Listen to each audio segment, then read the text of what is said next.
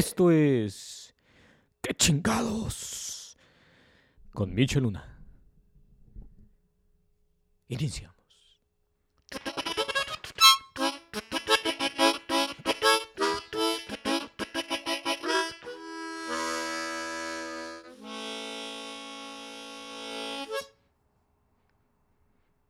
¿Qué chingados? ¿Cómo están todos ustedes? Yo soy Michel Luna. ¿Cómo estuvo su fin de semana? Estamos a miércoles, Hump Day. El hump de la semana. Estamos en miércoles disfrutando en Atlanta, perdón, después de unos cuantos días de lluvia de polen, porque casualmente les he dicho aquí es bipolar.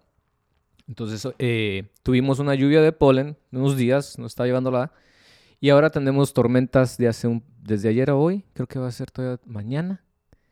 Y pues ya nos estamos bañando un poquito del polen, que a lo mejor ya la semana que entra se va a poner bien cachondo otra vez aquí y volver otra vez al, summer clothing y después volver otra vez al frío y después volver al de lluvia y. Atlanta, Georgia. Georgia's on my mind. No, no, sé qué me dio venirme a vivir a este estado. Creo que porque toda mi familia ha estado acá de este lado. Nosotros hemos venido visitando Georgia, creo, desde el 93. Fue la primera vez que visité este estado.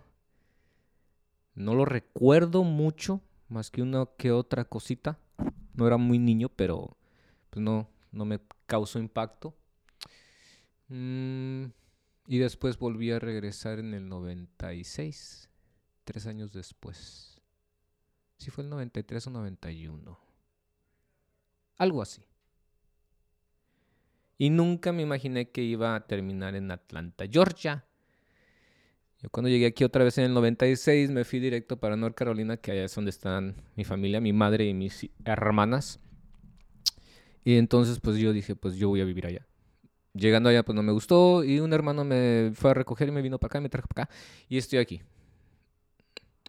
Pero nunca me imaginé haberme quedado a vivir en este estado. Especialmente porque como fui creado aquí en, en los United, en Los Ángeles, pues en la escuela te enseñan de la revolución y el sur y los rebeldes y y por qué eran las luchas de la Civil War, you know, racismo, los slaves. Entonces, te das una idea, por ahí desde el segundo grado, bueno, que yo me acuerde, estudio aquí desde el segundo grado, primer grado, segundo. Eh, entonces, como que tenemos algo de familiarizado, familiarizado con eso de la, del sur y su, y su historia. Bueno, ya volviendo otra vez aquí al presente, pues nos encontramos con las nuevas leyes para votar en el estado de Georgia. Eh, hace unos, unos podcasts atrás yo había hablado de un poquito, creo, hablé de esto. Eh, de las nuevas leyes o que de las leyes que todavía no eran leyes que se estaban tratando de implementar aquí en, en, Georgia. Hace unas semanas atrás, creo, eh, que yo había dicho algo de eso. Y eran tan ridículas, tan ridículas las leyes estas que estaban tratando de implementar. Que desgraciadamente van a estar effective as of January. Um, déjame bueno, no son leyes que ya se, ya se hablaron. Georgia, cuando la presidencia llegó, se hizo azul eh, por los dos candidatos que estaban en, las, en las notas para votar. Y pues mucha gente tal vez se imaginó, pues ya es azul, eh, casi se convierte azul con el gobernador también, con Stacey Abrams. Eh, entonces como que nos confiamos poquito, pero se nos olvida que todavía el estado de Georgia es controlado por eh, los por los eh, republicanos, perdón. Eh, entonces, pues ellos son los que deciden realmente cómo están las leyes en, todos los aspectos. Y siempre los republicanos, desgraciadamente, han tratado de, de suppress eh, lo que es el voto, de, ya sea del afroamericano o del latino. Eso se sabe. Eh, y han implementado muchas leyes diferentes eh, a, través de los años. Lo impactante de hoy de estas leyes que ahorita están implementando para poder tratar de evitar que la gente vote. Y dicen ustedes, pues ¿cómo es posible? O sea, la gente puede ir a votar por sí solo, se pueden subir a su carro y ir a votar. Sí, sí cierto. Pero cuando pones leyes como digamos esto, mucha gente trabaja seis días a la semana. Tal vez los domingos son los únicos días que tienen libres. Eh, esta ley prohíbe que los domingos se pueda votar, cuando antes se podía. Y aún así era difícil porque ponían otras trabas tremendas. Eh, otra de las cosas es de que antes eh, era hasta las 7 de la noche que tenías para poder votar. No se trata de hacer no tanto ruido con esto de la mesa.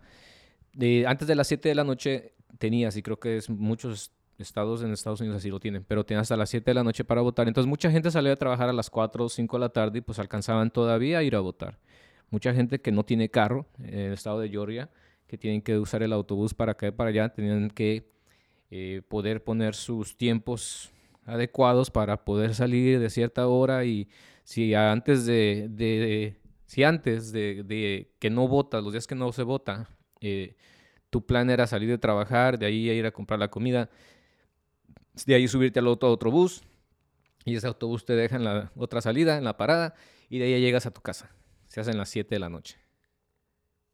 El día de voto, pues planeabas que salgo a las 5 del trabajo, 4 de la tarde, ya no voy a comprar la comida, voy directo a votar, voy a tener este camión, después este camión, después este tren, llegar a votar a las 6 de la tarde, seis y media, eh, y trato de votar, alcanzo a votar. Eh, que antes le ponían traba también diciendo que no, que ya si no llegabas ahí a las 7, hasta las 7 cerraban puertas. Quien estuviera formado ahí les valía Moisés. Eh, muchos casos de esos en, en otras votaciones se han visto bastante.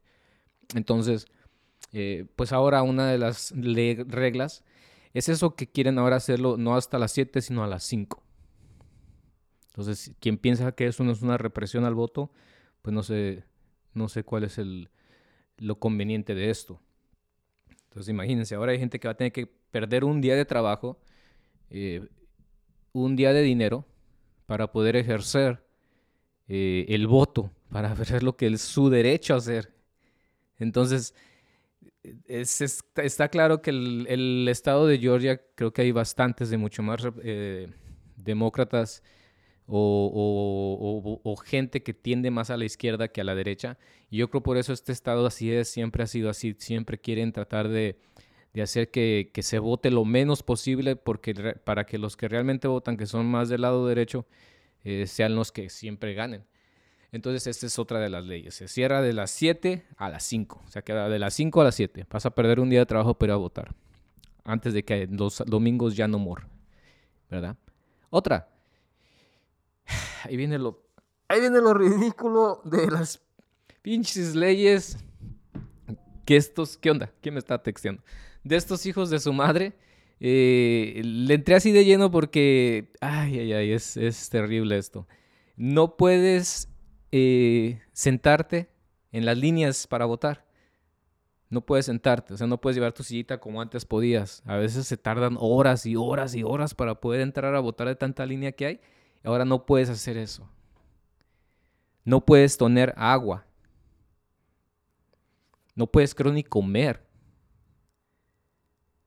Y después de las 5 creo que se corta.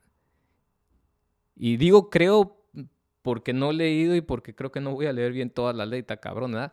Pero estoy seguro de, de, de, de, todo lo que le estoy diciendo que la ley es así, o sea, así de extrema, no puedes estar sentado en buena onda, se los digo ya serio, no puedes estar sentado, eh, no puedes tomar agua, eh, eh, como si estuviera subiendo a un rayo, yo creo, no puedes comer durante la línea, o sea, es ridiculeces que están tratando de impedir que mucha gente pueda votar y tenga el tiempo para ir a votar más que nada. Antes se decía que, una represión de esas era que se pedía ID para votar y muchos de la derecha decían, no, que, que ¿por qué tienen que pedir ID? Mucha gente que no tiene recursos no, no tiene ID. Yo soy de los que creen que sí se tiene que pedir ID para, para votar, porque pues sí, tienen que saber quién está votando. Pero eso es como un urban myth, creo, más inflado que nada. Eh, pero en este caso sí ya es más claro la, la represión de, del voto al, pues sí, al, a los afroamericanos y a los latinos en este caso, que está creciendo bastante en Atlanta. Es una comunidad de latinos que de veras están, estamos eh, brindando mucho, mucho, mucho, mucho, mucho a este estado.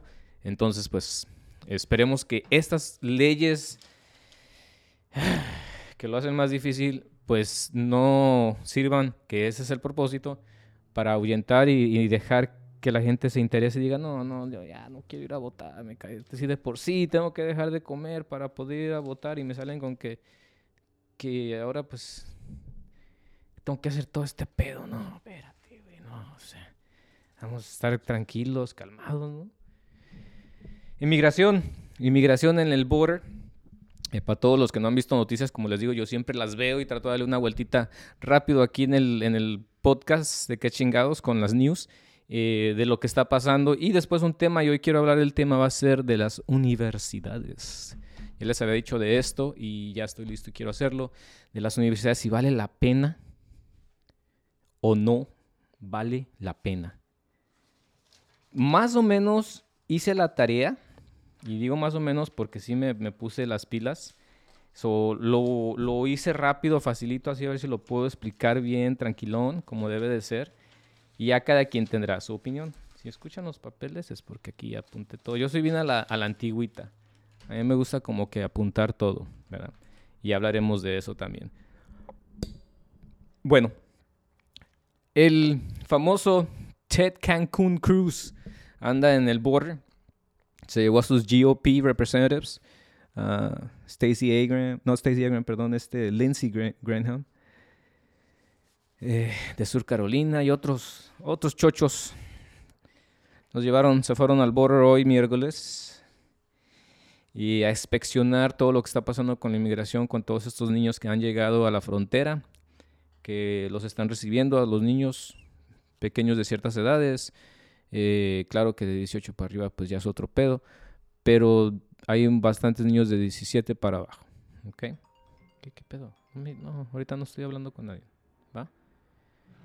Eh, y entonces estos cabrones pues han decidido que, iban a ir al border a investigar, no, a asesorar a ver qué onda. Eh, cuando, esos güeyes nunca se presentan con todas las atrocidades que hizo Trump, ahora sí se presentan, pero pues como siempre se presentan a criticar eh, el hecho no de por cómo están tratando a los niños, porque no los están tratando ya como los trataba Trump, pero no van a criticar eso, sino están, criticando eh, la poca seguridad que, el presidente Biden ha, ofrecido al, país, al no proteger todas estas líneas, frontiers, con paredes más altas, como lo estaba tratando de hacer el, Trump con su falsante eh, eh, política de, según Bill de agua y que era nada más para hacer billete, que no se hizo más que un pedacito, que nada, nada ayuda, nada ayuda.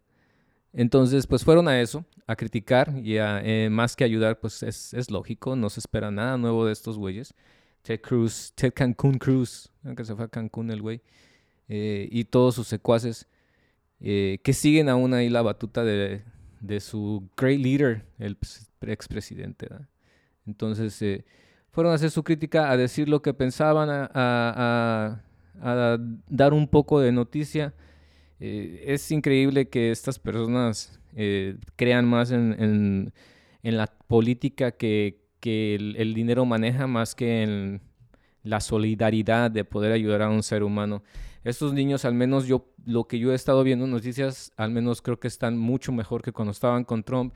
Creo que que Biden está haciendo las cosas algo más mejor, más positivas para caminar hacia adelante y, tratar de que todos estos niños puedan llegar a, sus eh, familiares correspondientes eh, y que puedan también hacer eh, su solicitud para que se vuelvan ciudadanos americanos.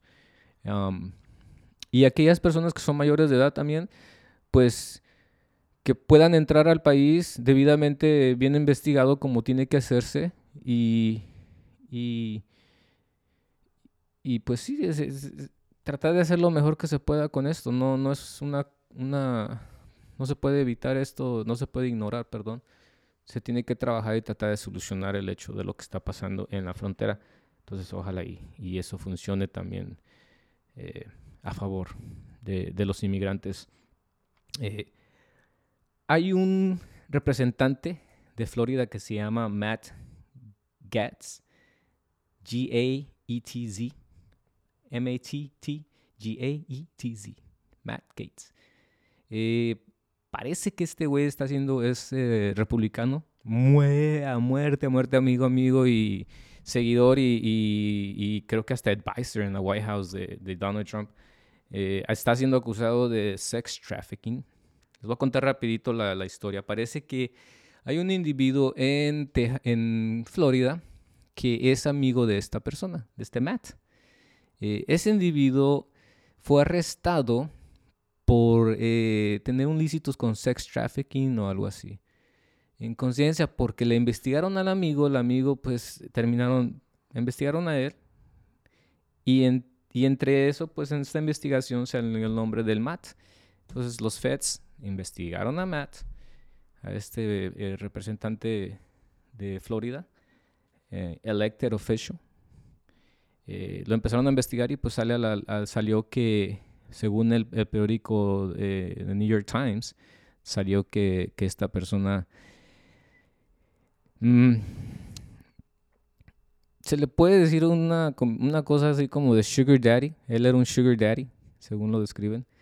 De una niña, ese es el pedo, que era una niña una niña de 17 años que parece que él eh, estaba teniendo alguna relación con ella en Florida, pero que también eh, cuando él viajaba fuera de Florida, la llevaba con él. Entonces ahí ya es un federal crime porque ella es menor de edad. Eh, no puedes cruzar con una menor de edad si no tú eres el padre o la madre. state lines, esa es ley siendo tú un adulto y que no, no tienen que cambiar. no puedes. Entonces, este güey hizo eso, varios lugares que él iba la llevaba eh, y pues pagaba por el hotel y le pagaba todas sus cosas, todo el desmadre por llevarla con ella. Y encima pues también se está acusando de que tuvo una relación sexual. Entonces todo eso a la luz a, consecuencia de que el amigo este fue investigado desde un principio y ahora él lo está negando y dice que es un setup eh, del, del, partido opuesto. Eh, que es un setup que le están haciendo, que le están queriendo cobrar 25 millones de dólares a él por el, por el setup, eh, de no sacar más a la luz de este problema. Eh, ha acusado a una persona de ello. Esta persona ha salido y ha platicado con los feds y ha dicho, mira, pues aquí estoy. No soy yo, yo no, soy, no tengo nada que ver, no sé de lo que está hablando. Entonces, se está comprobando que lo que está diciendo sus claims de él no son tan ciertas y que tal vez está empujando todo que sí es cierto que el cabrón andaba de canijo con una menor de 17 años a la cual le compraba regalos y también la sacaba del estado para, para poder tener una relación con ella. Entonces pues, también eso a la, lo sigan investigando. Y para todos aquellos que piensan que este güey lo empezaron a investigar ahorita porque ya Biden entró, no, esta investigación comenzó durante la era de Donald Trump. Y este es uno de los loyalists. Este cabrón le encanta Donald Trump y lo sigue apoyando. Si lo quieren conocer, eh, búsquenlo como Matt Guts y se van a dar cuenta más o menos de quién es. Entonces, pues se ve cabrón, pero esto pues no cruza. Cualquier los políticos son así, la neta, el poder los hace puercos. Pero, eh, pues es bueno también no dejar que estas notas se pasen, porque pues acá en, en Visión y esas televisiones abiertas te pasan nada más lo que entretiene y entonces yo por eso veo las noticias para que tú no las veas. Ahí está, ese güey, el pinche Marcos. Y por último, última noticia, el Biden, Biden continúa ahora sí diciendo que va, le va a poner eh, pausa a algunas de las deudas para los estudiantes, que por eso para allá voy con esto, esta notita eh, de la de, de, lo que quiero platicar ahorita en el segundo, en el segundo eh, blog del podcast. Entonces Biden le puso pausa a todos aquellos eh, estudiantes que deben eh, sus loans de, estudio, todas sus, deudas de estudio que tienen. le está poniendo pausa a algún tipo, hacia certain types of them, no todas, ¿ok? Entonces, según yo tengo entendido que tiene nada más pensado ponerle una pausa a todos esos que tienen intereses, de los que deben, la gente que debe, o algunas cuentas, algunas deudas que ya estén en collection. Entonces, creo que esto ya estaba, ya estaba hecho. Eh, estaban pensando si se iba terminando o no, pero no, parece que sigue, continúa la pausa para que siga ayudándose. Eh, y eso supone que va a proteger a unos 800 mil personas, unos 800 mil estudiantes, eh, que, que, tampoco esta pausa les va a afectar con que tengan el regreso de sus taxes. Entonces creo que ahí los, que, los estudiantes que reciben taxes de regreso, pues ya se están dando una, una tranquilidad de que no tienen que eh, preocuparse que no les den sus, sus taxes para atrás. Y la otra es el, el Biden Infrastructure Package, infra, infraestructura, infraestructura, el paquete de infraestructura que Biden ha presentado últimamente. Hoy creo que lo presentó hoy. Eh, pues ya habla más como habla Bernie. Se habla de que esto va a ser un tax increase en todas las compañías gigantescas. Acuérdense que siempre se ha dicho por muchos años, Bernie, mi tío Bernie Sanders siempre ha dicho, los maestros pagan más taxes que un millonario y eso no es justo y qué chingados. Qué chingados. Entonces, como dijimos eso, pues dice el Bernie, no, y como el Bernie es el patrón ahorita allá en el banco, ese güey es el que está, de la firma, que estoy esperando un billete con su firma. Creo que sí es Secretary Money, pero es el mero mero que maneja el billete. Pero entonces, pues ahora ya se va a hacer un poquito lo parecido a lo que él nos, nos, decía en sus discursos, Bernie. Un tax increase en las big companies, eh, Amazon, eh, eh, Walmart, si todavía existe. otro tax increase en Wall Street. Eso va a ayudar a que se pague completamente muchas cosas, muchas deudas. Estamos esperando que esto llegue también un paso más adelante, que sea healthcare y que siga eh, education. Healthcare education sería lo, eso sería lo principal. Pero sí estamos ahorita como que immigration, healthcare, education. Eh, creo yo para, para mí y para los latinos es importante así. Eh, cual sea el orden, creo que esas son las, las grandes que se tienen que lograr. Entonces con mi tío Bernie, pues parece que se está se está viendo un poquito más sus, sus pólizas. Eh, esto de, este plan va a ayudar bastante con todos, con roads, con muchos, eh, sí, pues mucha ayuda económica, a que todo se compongan muchos, muchas cosas en este país que se están cayendo. Eh, muchos contratos para empresas, subcontratos, subempresas, y o sea, la cadenita cae. So, quieren revivir la economía. me hizo recordar un poquito en los años 30 cuando hubo el Big Crash, eh, Deep Depression.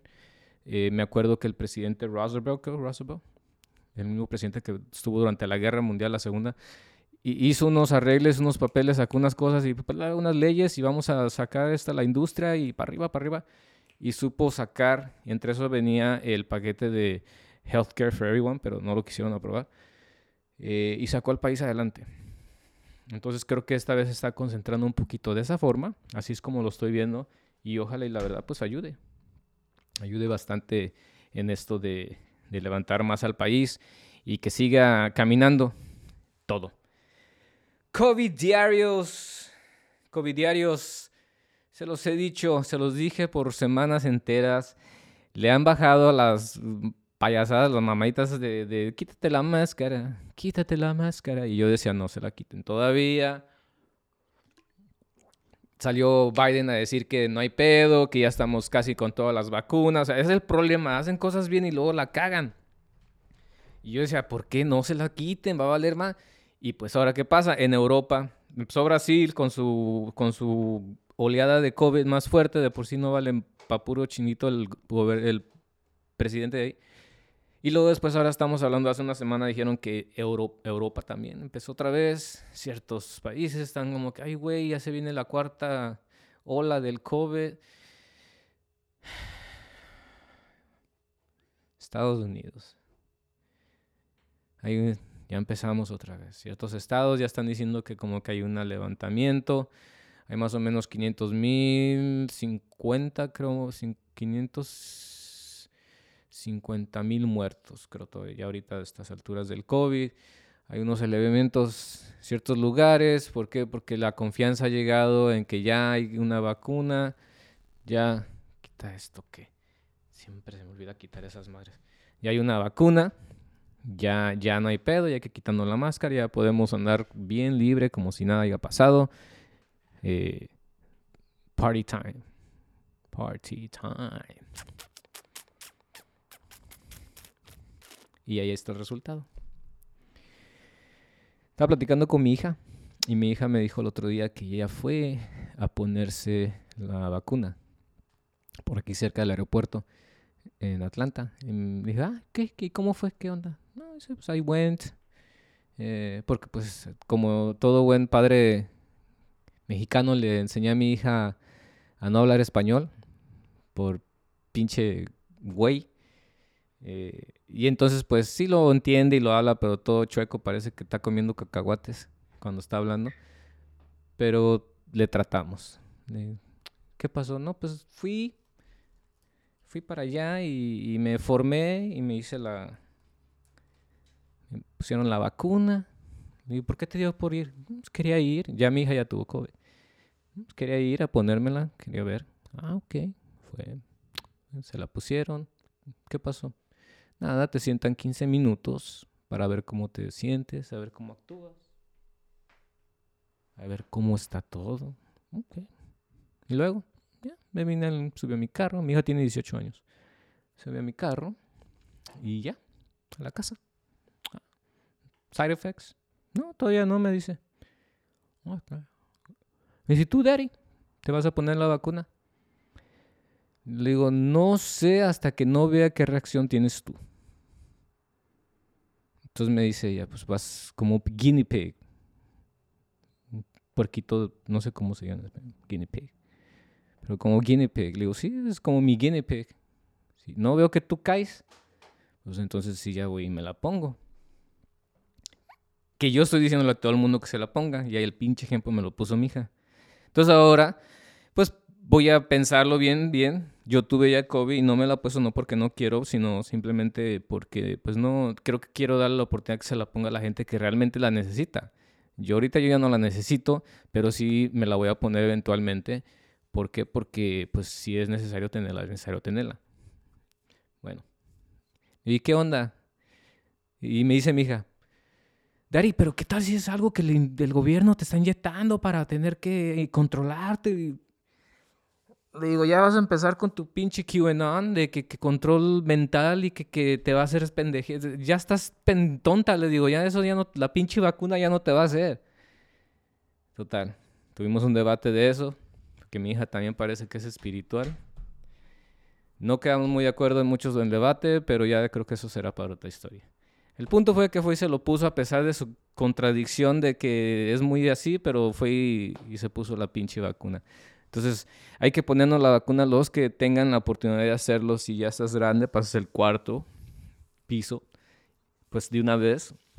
Eh, si sabes que a lo mejor no eres de las personas que, que, pues hace ejercicio y anda cuidándose y todo el pedo y comes demasiado aquello y la chingada, pues, es, pues ve póntela porque pues está canijo, si no te ha pegado y te pega te puede joder más. Así es que esas son las COVID Diario News.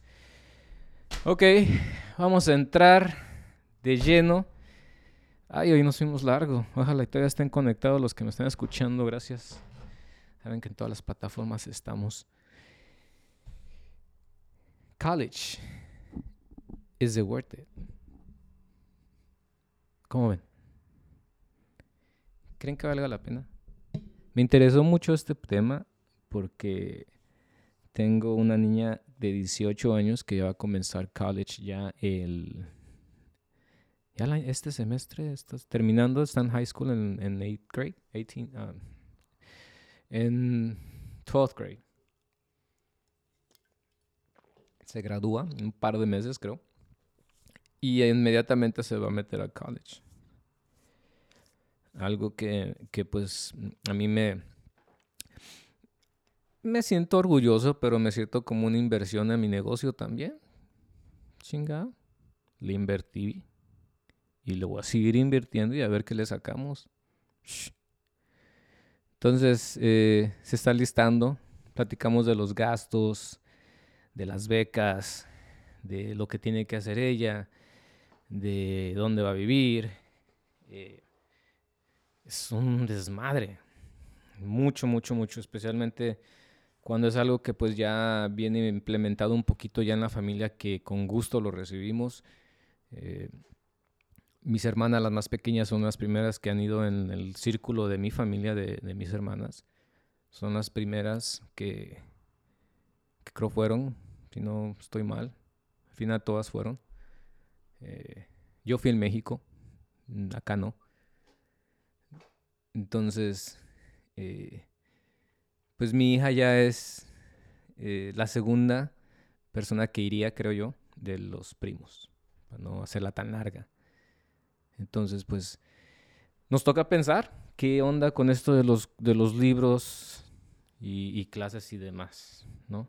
Entonces me puse a hacer la tarea, me puse a investigar, me puse a ver unos documentales, me puse a leer unas cositas en ciertos periódicos, ciertas cositas online, y más o menos pues dije, deja ver si puedo más o menos explicarlo a como yo lo entiendo y, que cada quien tenga su conclusión de lo que es el college, si de veras vale la pena. Eh, una cosa que también me llamó mucho la atención eh, de, hacer algo de esto fue porque eh, también en las pláticas con mi hija me decía si de veras valía la pena y yo le decía, pues es que ya no sé, por años yo le decía, no es que tienes que ir a college, tienes que ir, tienes que ir. Y ahorita pues ya no sé, pero también no me quiero ver como que no lo hago por no querer pagar lo que se tiene que pagar. O sea, eso, eso se tiene que hacer, no hay nada que nos pueda ayudar más que una ley. Disculpen, estoy tomando agua. Entonces quedamos pensando si, si valía la pena o no. Y de, de hecho, pues por eso me puse a investigar. Y me di cuenta según un estudio, en el 2013, el 53% de la gente creía que ir a college valía la pena. Desde el 2017 ha bajado. Más o menos el 49% dicen que vale la pena. ¿Qué me dice eso? Entre, este, entre estos años cae mi hija. Antes de eso, pues valía mucho la pena y todo se hablaba de college. Cuando yo iba a high school aquí, siempre era, me acuerdo que escuchaba todo el tiempo desde el seventh grade, eighth grade, cómo estaban hablando muchos de preparándose para college, oh, college, college, college. Iba a una escuela de gringos, no es algo que se escuchaba mucho en mi casa. Entonces, como que, hmm, pero yo sabía que era pero no tenía esa tradición que tiene el americano aquí, desde los años 50, sino antes. Entonces, eh, el interés por ir a college ha, ha disminuido bastante. El problema es que ahora se necesita aún más un título para trabajar en alguna empresa, algún lugar donde valga la pena, donde puedas sobrevivir. Entonces estás en un lugar medio como que a fuerzas te guste o no. Muchos dicen, oh, pero es que eh, este, el CEO de Apple y el de Tesla y el de Microsoft y el de, no sé si el de Microsoft, pero y el de Zoom y todos estos güeyes nunca terminaron college. Pero no, o sea, no mames, estás hablando de 4, 5, 6, 7, 8 cabrones entre 7 billones. No todos tenemos las ideas para cambiar un, o revolucionar el mundo. Entonces, sí está bien, si tienes una idea que sabes que te va a cubrir por el resto de tu vida y no necesitas tanto el college, órale, pero, pero la realidad es otra. Entonces, desgraciadamente se necesita. Se necesita el título para que puedas tener un, futuro más o menos estable y tranquilo. Ese es el mundo en el que vivimos. ¿va? Entonces, me puse a dar la tarea y la investigué y ahí les va. Hay tres sectores de educación o de alta educación aquí en Estados Unidos. Una es la pública. La pública es gobierno. Eh, la otra es for profit, eh, que es manejada por los shareholders, los inversionistas. Y la otra es non-profit, que es más por donaciones. Eh, Yale, eh, Harvard, esos tipos de, universidades que son carísimas, carísimas, carísimas porque eh, son muy prestigiosas, muy famosas. mucha gente ha salido de ahí que ha manejado el mundo en esas universidades y pues tienes que tener mucha influencia y mucho dinero en algunas ocasiones. Eh, no todo el tiempo, pero sí es muy, muy, mucho más prevalente que tengas que tener dinero para poder estar en esas, en esas eh, universidades. Y por ende, pues los padres ricos y todos son los que, madres, todos donan a estas non-profits. Okay. Entonces, esas son las tres sectores de educación aquí en Estados Unidos. La historia. La historia de las universidades. En 1636 fue la primera universidad. Aquí en Estados Unidos se fundó. Era la Harvard University. Es bien conocida Harvard University. Hubo muchos presidentes de Estados Unidos ahí y hasta de México. Hmm, acuérdense del pelón. Creo que ese vino, ese güey fue a Harvard University. Eh, sí, creo que sí se graduó ahí ese güey, ¿eh? Nuestro gran pelón Salinas de Gortari. Eh, entonces, esa fue la primera universidad. Se graduaron, creo, nueve o diez personas eh, en ese entonces, en el primer año de graduación, que ahora son un chingo, creo que son 3.5, si no me acuerdo haberlo leído ahí, de millones que ahora se gradúan de, esta, de estas universidades. No de esta nada más, sino de ya un total de todas las universidades. Entonces, eh, la historia de, por qué la educación se hizo tan importante aquí eh, y tan accesible eh, fue en los años 30, eh, creo, 40, antes de la guerra o durante. Se hizo una cosa llamada el GI Bill. creo que fue, fue por ahí en los 40. Se hizo el GI Bill que esto permitía que, muchas personas, muchos jóvenes pudieran asistir al colegio. Y todo era completamente pagado por esto, siempre y cuando ellos podrían pues integrarse al Army o al Air Force o todo ese tipo de enroll into the into to fight for your for your for your government. Entonces en, este tipo de enrollments incluían el GI Bill pues que podías ir a college sin tener que pagar nada, te pagaban todo, libros, tuition, eh, creo que está vivienda, eh, te daban hasta un bonus para ciertas cosas, ciertos gastos. Entonces, implementó que muchos, muchos jóvenes empezaran a entrar a las Fuerzas Armadas y también pues empezaran a aprovechar esto del GI Bill. Entonces se hizo como una tradición, parte de, la cultura americana de ir al colegio desde donde vivieras. Podía ser una persona de, los campos, siempre y cuando era estadounidense, que podía meterse al Army.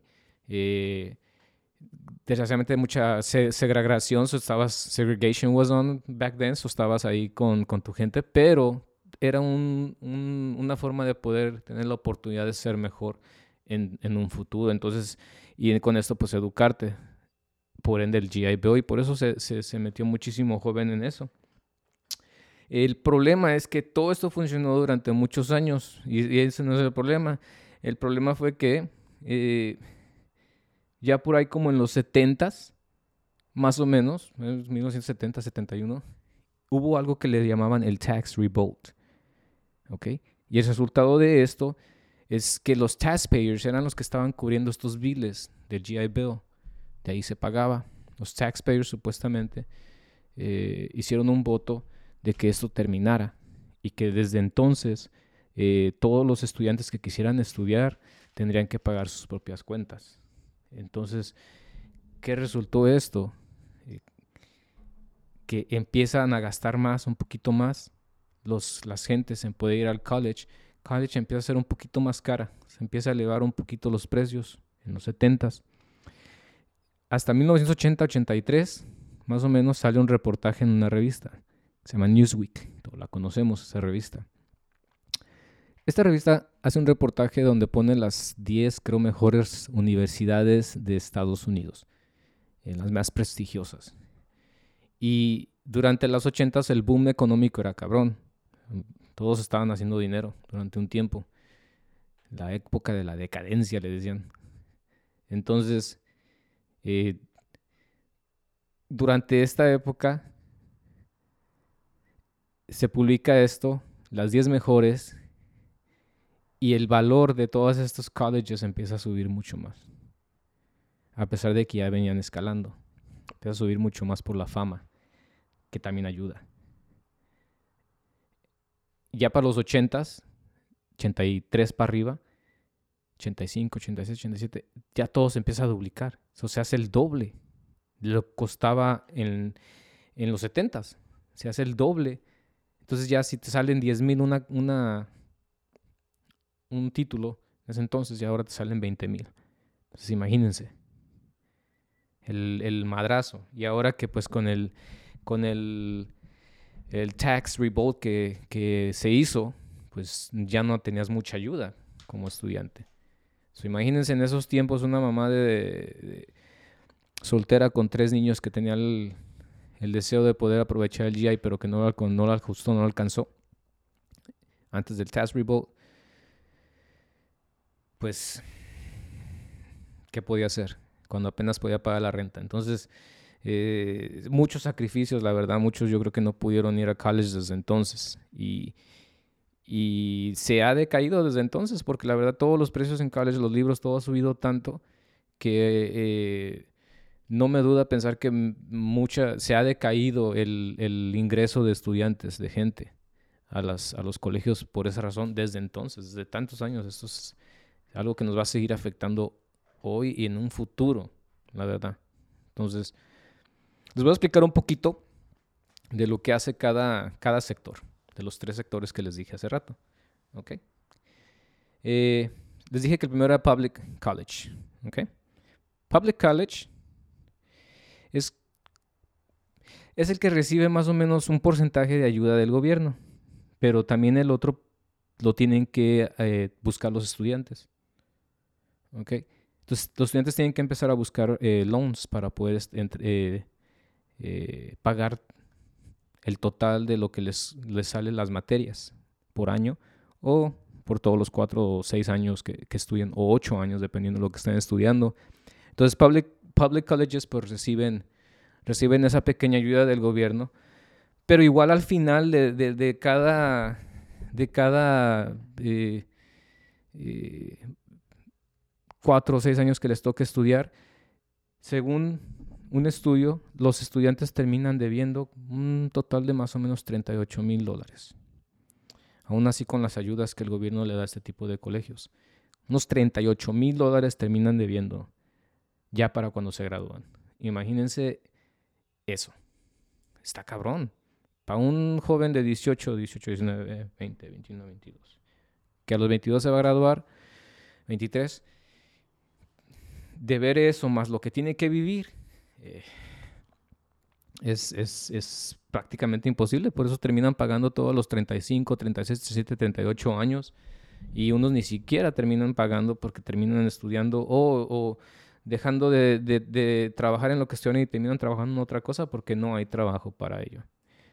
Eh, pero así es. Ahora, Non-profits.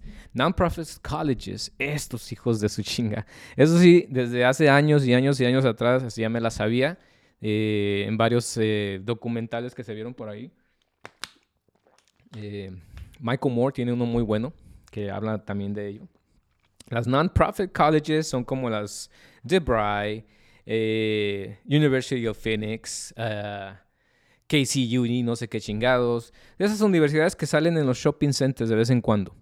que te prometen que te van a dar este tipo de ayudas, te van a enseñar todo esto, ¿no? Esas son los non-profits, esas son las eh, universidades que, que, aquel que tiene dinero invierte. Eh, hay alguien que llega y dice, voy a abrir una universidad en un shopping center. ¿Quieres invertirle? Órale. Le invierto yo, ahí está mi billete. Y mi resultado, mi ganancia de eso es que, pues en que entre más estudiantes entren a esto, pues más dinero yo voy a ganar. Eso es lo que yo, yo gano de, de, mi, de mi inversión a estas, a estas eh, eh, escuelas. Entonces se vuelve más como una venta, a sales pitch. ya no es interés tanto de, de, que de veras te enseñen algo, sino más bien es venderte algo. Puedes llegar ahí con la ilusión de querer ser, eh, no sé, musical technician o engineering and music, musical engineering. Um, no lo tienen, terminan diciéndote, no, pues toma eh, Theory of Engineering, o no sé, una mamá así, que nada tiene que ver o que tiene poco que ver, pero por tratar de venderte la materia, pues te van a, te van a tratar de, enganchar. Y eso es lo que hacen estas, estas eh, eh, for-profit colleges. Desgraciadamente es lo que es. Son inversionistas que meten su billete y que requieren resultado y el resultado es más estudiantes. Ahora, según el estudio, cada estudiante que se gradúa de estas universidades termina más o menos debiendo como unos 42 a 45 mil dólares eh, en deuda. En una carrera que puede durar dos, porque esos lugares son carreras de dos, cuatro, seis años creo. ¿Se imaginan?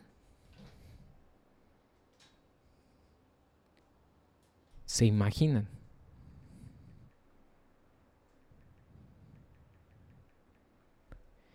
43 mil dólares. Lo dije hasta alto, para que se oiga.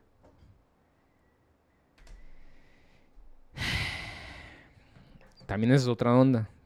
Aparte de eso, tenemos que también escoger, saber hacer la tarea en las universidades, eh, no nomás aventarse, hablar con las personas correctas para todo tipo de ayuda en llenar todo tipo de aplicaciones qué universidad es la mejor, la, que más conviene, la que es más barata, la que mejor ofrece lo que quieres. Estar tú seguro o tu hija o tu hijo segurísimo de lo que quieren estudiar. Todo eso es importantísimo y esas son todas las preguntas que yo estoy ahorita tratando de lidiar con mi hija y que nos estamos enseñando los dos realmente. Tengo a mi otro hijo que tiene ahorita 12 años, 13 años que pues también pronto también va a estar en los mismos y, ah, eh, la gracia es que su mamá es muy, muy metida en eso, entonces creo que le va a ayudar bastante. Eh, y entonces pues a ver, a ver cómo nos va, ¿no? Con, con los hijos. Ahora les voy a explicar por último el non-profit. El non-profit colleges, como ven. Y ya vamos a terminar con este podcast de casi ya 48 minutos, no me chingues. El non-profit... Eh, pues es, es, es, lo que les dije desde un principio. Eh, por donadores. Por donadores. ¿Se acuerdan ustedes que hace unos meses atrás hubo una, una controversia ahí de, de, ciertos artistas de Hollywood que dieron un billete para que sus hijos pudieran eh, ingresar a ciertas universidades? Eh, mintiendo acerca de ciertos deportes. Si ven noticias o más o menos se mantienen, ya saben de lo que estoy hablando estos güeyes, estos pinches influencers, influentes de, Hollywood, pues decidieron pagar su billete, 250, 300 mil dólares, algo así, porque lo tienen, para que sus hijas pudieran entrar, sin ni siquiera tener una experiencia. Entonces, para poder entrar, pues tienen que participar en algo, y pues muchos los pusieron a participar, según ellos, en deportes que ni, ni siquiera conocían los hijos, pero por tal de estar a meterlos ahí, es prestigioso, dieron su billete. Entonces, más o menos así es como se maneja el non-profit. Es puros eh, gente de dinero, de prestigio, que dona bastante dinero para que sus hijos vayan ahí. Que es lugares que es casi, casi imposible para que alguien común y corriente vaya, al menos que sea una beca, eh, pagado todo y, y, que la tenga fácil de esa manera por su inteligencia. Porque desgraciadamente, pues estos casi normalmente no son güeyes inteligentes. Todos esos políticos, hijos de políticos y todos esos son tontos. Mira los hijos de Trump, simplemente que tienen la influencia del dinero, ¿no? Y eh, es, es, es, triste que vivamos en estos pinches tiempos, en este tipo de vida, sabiendo que votando podemos hacer que todo cambie. Entonces, esperemos si se venga, como lo dije en principio, la reforma eh, migratoria, que se venga una reforma también de salud, o al revés, salud y luego migratoria, y también eh, una reforma educativa, donde eh, que mi tío eh, Bernie siempre lo ha dicho, de alguna forma que no se pague ya tuition, que sea gratis. Eh, hay formas de sacar, de dónde sacar. Si antes de que tuviéramos un virus llamado COVID, decíamos que no había formas, llegó COVID y hubo forma de que hubiera dinero, donde ahorita todos están recibiendo su cheque eh, por mes o al mes, o lo del cheque, lo de sus taxes o lo que tenga que ver con el COVID relief. Pues de que hay dinero, hay dinero, de dónde se saca para pagar todo eso también hay. Simplemente que, que a veces nosotros los que votamos no ponemos atención y, no nos damos cuenta o se nos olvida que el voto es bien, bien, bien importante. ¿No? Entonces, para terminar con el non-profit, el estudiante termina debiendo por ahí 40 mil dólares.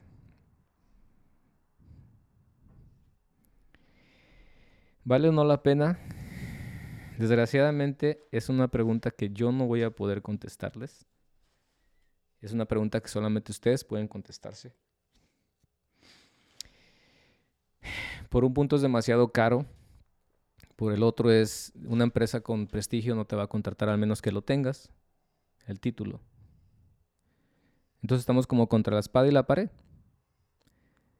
Como padres de familias estamos contra la espada de pared de pensar qué vamos a hacer. Ya depende de nosotros cómo, cómo planeamos el futuro de nuestros hijos. Eh, ahorita tienen 5, 6 años, 7, 8, 9, 10 años, pero no pasa mucho cuando ya vayan a cumplir los 20, 21 y no estés preparado. O si no, los 18 después de graduarse y no estemos preparados. Eh, creo que mi retirement se va a tener que atrasar un poquito, al menos de que hagan una, una reforma. Pero pues con gusto lo tengo que hacer porque es el futuro de, de mis hijos. Entonces, ojalá y esto les haya ayudado un poquito, eh, les haya informado un poquito de... Y pues que ustedes se pongan a decidir qué tienen que hacer. Solamente les digo un poquito de historia de lo que es cada cosa. Eh, ojalá y, no los haya confundido más. Eh, según, ya para terminar, hay dos ideas que pueden ayudar en esto. Proponer una forma de pago a los inversores, a la gente que, que, pone el dinero para todas estas universidades, a todos los que le pedimos el préstamo para que nuestros hijos vayan.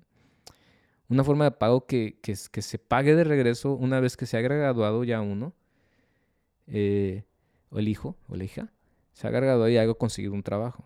Entonces un porcentaje se puede sacar ahí para pagarse para atrás sin intereses. Esa es una, entre muchas. Es una de las más creíbles o más doable. Y la otra es free tuition. Free tuition.